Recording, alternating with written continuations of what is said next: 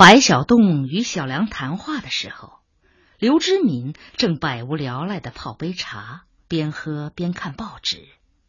他很清楚外面发生了一些什么事，可他不想搅到里面去。他的准则是微不为。所谓微，是指对编辑部所有的人必须严厉。中国人的毛病是蹬鼻子上脸、欺软怕硬。所以必须和下属保持一种距离，让他们由于这层莫测高深的距离而对你恭敬。如果发现谁破坏这种恭敬，他就不惜一切的惩罚。有些人说威信不靠高压，这话浅薄之极。文化大革命大搞高压，压得人透不过气儿来，结果八亿人民一个声音。历史的经验值得学习。在中国，不能婆婆妈妈讲仁义。为了建立正常的领导秩序，他刘知敏该和气的时候一定要和气，该生气的时候一定要生气，即使明显的是报复也不要紧。没有报复，哪来敬畏？必须整肃出这种风气。所谓不为，也是他分析天下大势而得出的结论。当一个大气候没有形成的时候，你想凭个人的努力干出成绩，那是可笑的。在公有制的体制下，你一个领导能有多大权力？能有多大程度上施展自己的才能？说穿了，顺其自然是最好的。改革的风潮刮到哪里，他就跟到哪里；刮到什么程度，他就跟到什么程度。这既不刺伤人，又不受人以柄。庄于守拙，静心观潮，审时度势，无为而治，这才是大聪明。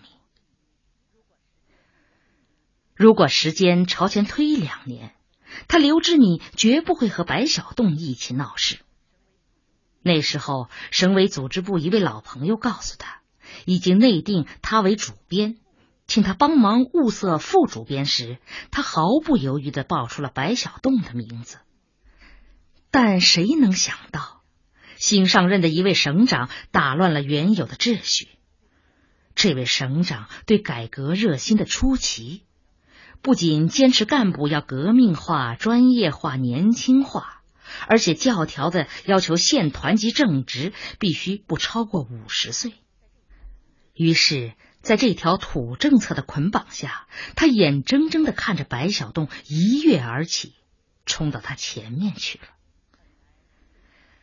本来一件事一旦形成，他刘之敏就必须面对现实，尽管心里不痛快，但仕途上起伏跌宕的波澜，他早就经历过。所以他告诫自己要不动声色，努力适应。这既是一种修养，也是为了生存。而事实上，他也确实做到了这一点。他努力协助白小栋做好各项工作，处处以一个副手姿态约束自己。但是从今年下半年以来，事情突然有了变化。那位热心改革的省长被调离，换来了一位年轻的。年轻的省长陆续开放了许多禁令，其中包括五十岁以上的人依然可以提拔晋升，担任正职。于是他的心就悄悄萌动了。有时候他也劝自己：何苦呢？已经五十出头的人了。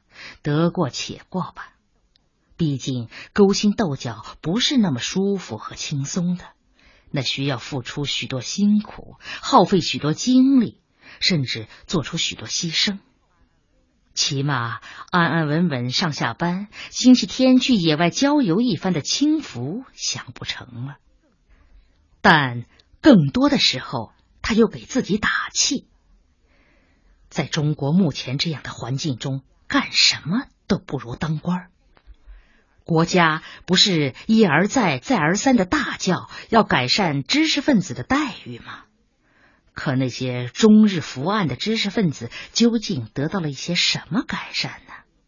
还不是一个接一个的得了癌症。倒是哪个知识分子一当上了官儿，马上房子分大了，子女安排了，工资的含金量大增。而人也就紧跟着红光满面起来。逆水行舟，不进则退，在这个问题上必须下决心、下狠心。他刘志明干了一辈子，才熬了个副处级，如果雄风不振，很可能就此潦倒一生；而如果抖擞精神，不仅正处级能够到手。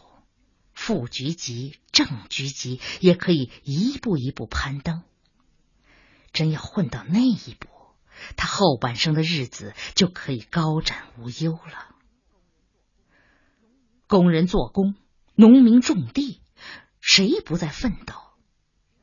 他刘之敏也要奋斗。四点半了，刘之敏放下报纸，往汽车房里拨响了电话。喂，小罗嘛，我是刘之敏呐，我马上要到医学院去，你把车什么？哦，前挡正在修理，要修多长时间呢？一刻钟。好，一刻钟以后我出来。放下电话，他把办公桌上的各种文件、报表和资料通通收拾起来。又拉开抽屉，取出一面镜子，左右照照自己。他的头发是特意染黑了的，他不是为了漂亮，是不想在领导面前流露出衰老的痕迹。一刻钟之后，刘志敏提着手提包走出办公室，迎面碰上小梁从白小洞的房间出来。小梁，去送教样啦。是白主编找我谈话呢。啊，谈话？哦，对，我倒忘了要给你们涨工资了。你们这批大学生一律涨半级工资。不是涨工资，是为了我和老徐的事情。你和老徐？你和老徐有什么事？不就是走得近了一些吗？走得近一些，不就成了事了吗？哼，在咱们中国，你又不是不知道。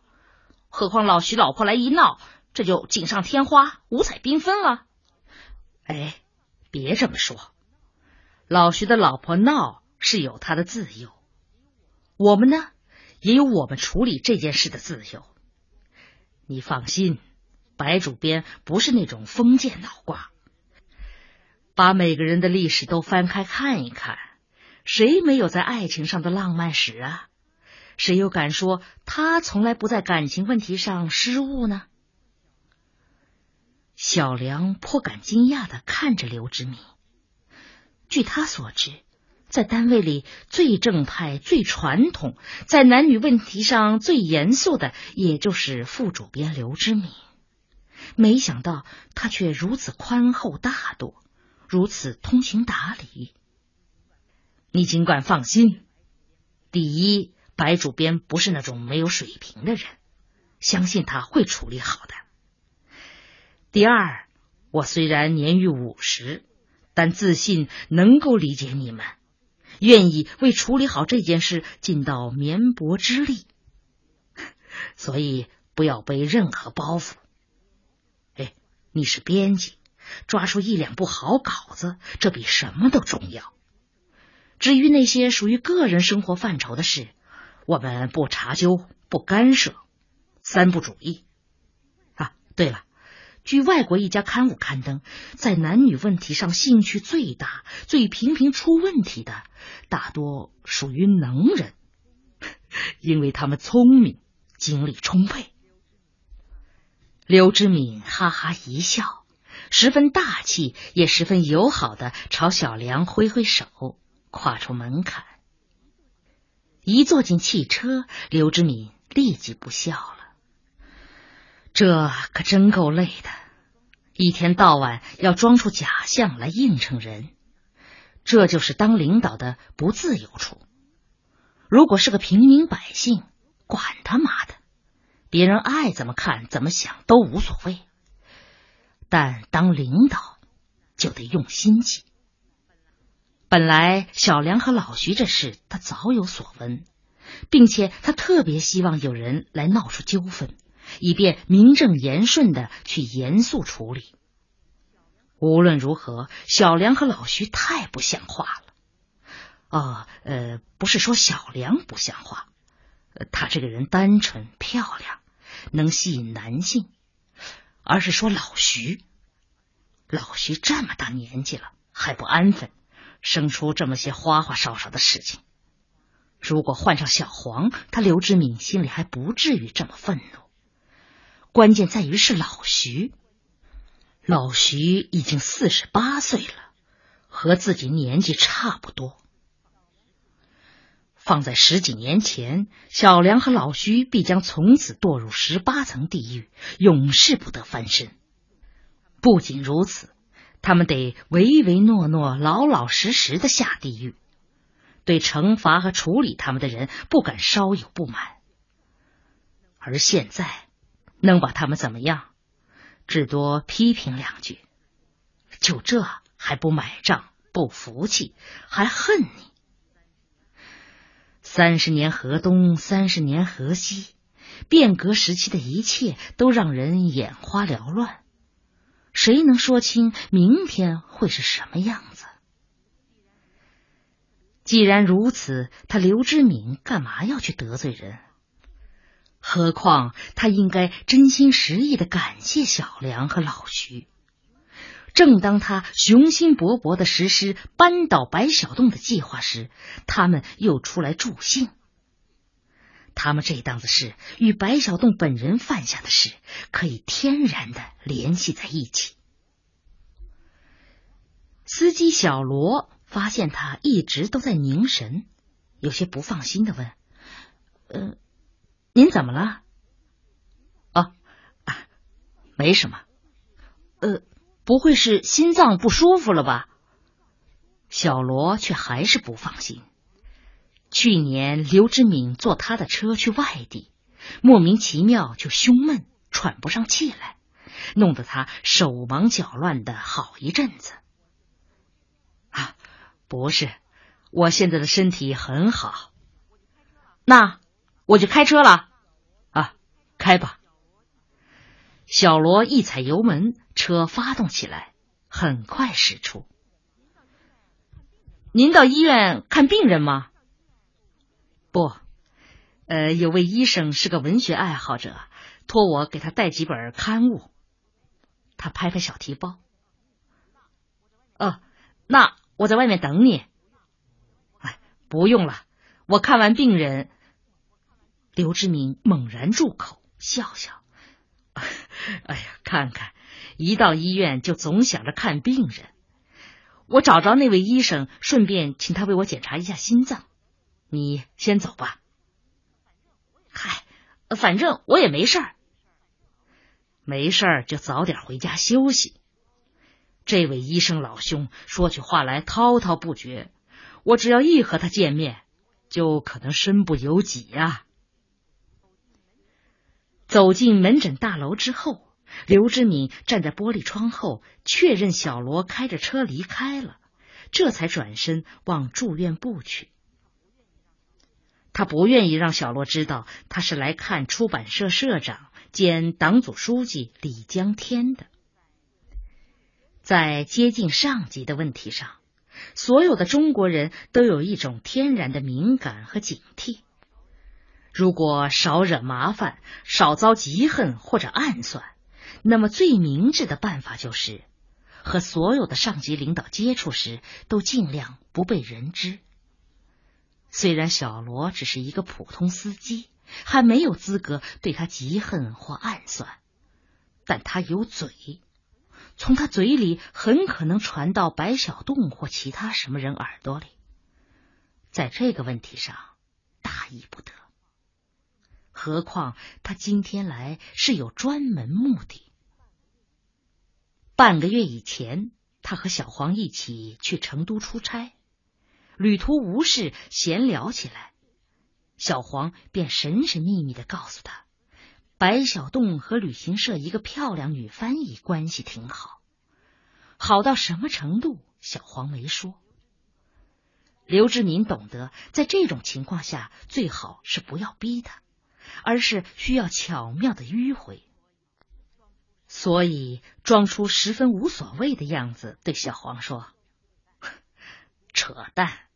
你这个人呐，最突出的特点就是善于虚构。哎，真的，绝对是真的。哎，别赌什么咒，我又不是不了解你。”也不是不了解白小洞，你往别人身上扣屎盆子可以，干嘛朝他身上扣？打赌啊！哎，那可不行，输了你更得急眼。哎，凭什么我输啊？要我说，你是不敢和我赌。小黄越激越沉不住气，他这个人太年轻气盛，不敢。刘知敏似乎也被激起劲头，小青年一般的一摞袖子。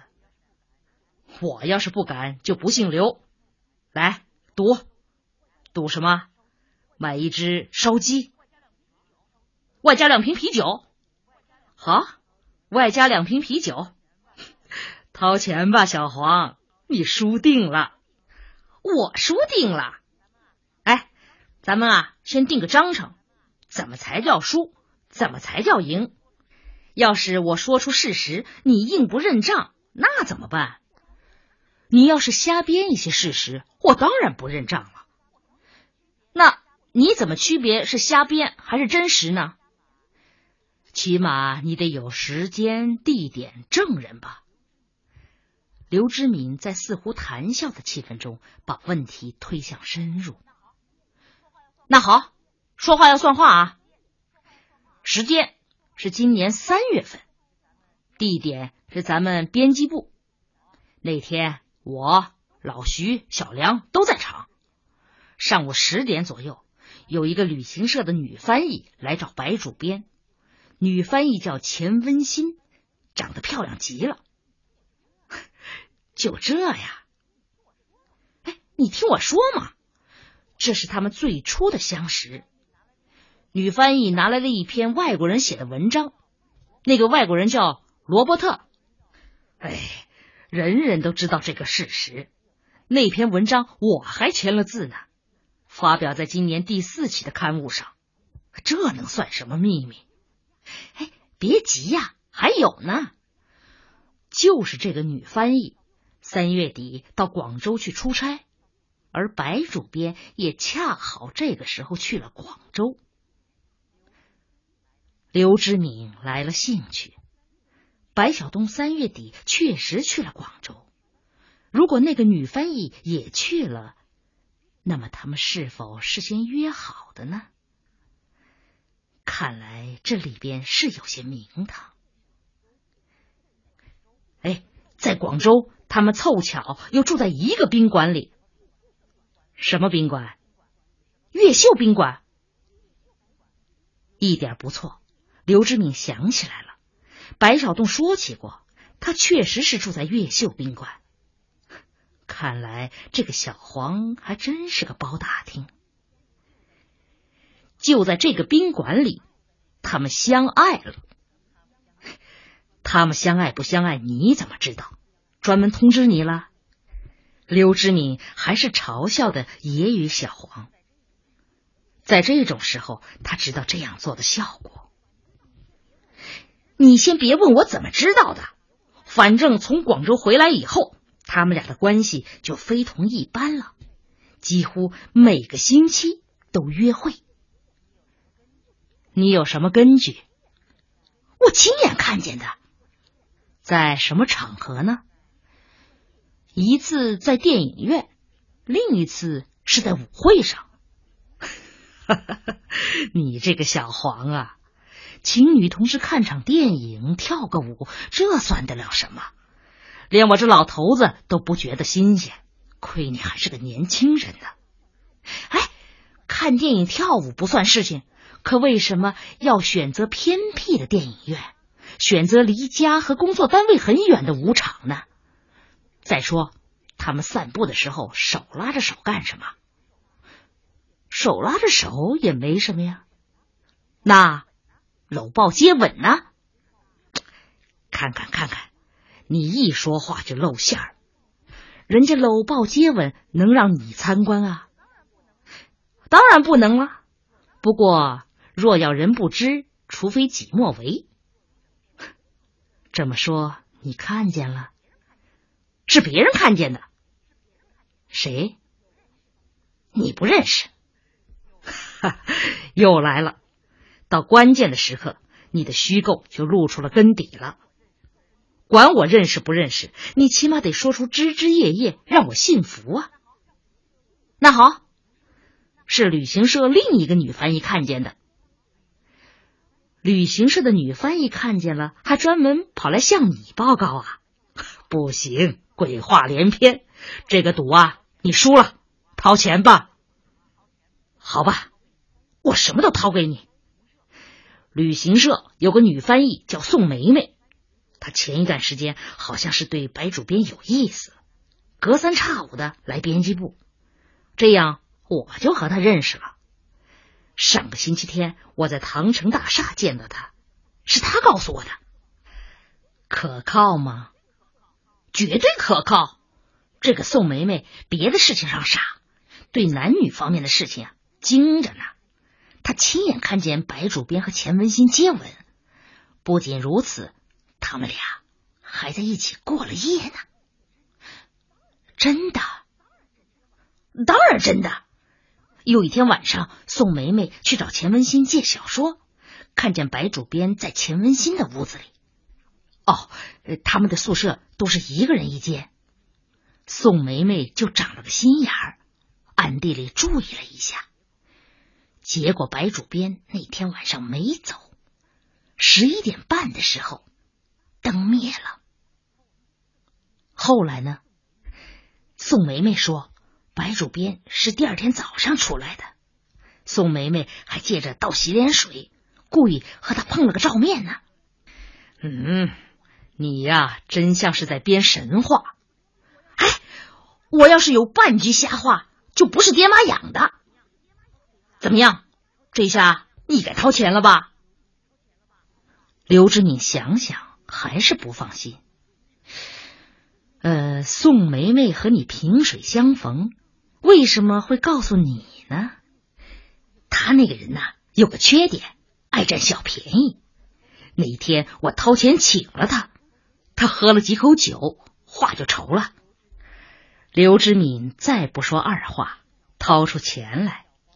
于是小黄兴冲冲的去餐车买来了啤酒和烧鸡。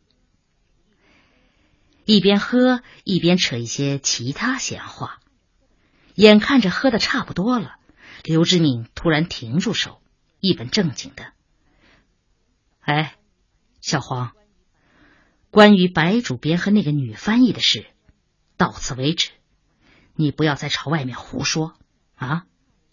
一看他这么认真，小黄连忙保证：“那是那是，一定一定。”当天晚上，刘志敏却没有睡好觉。就从那一天起，他酝酿出一个周密的计划来。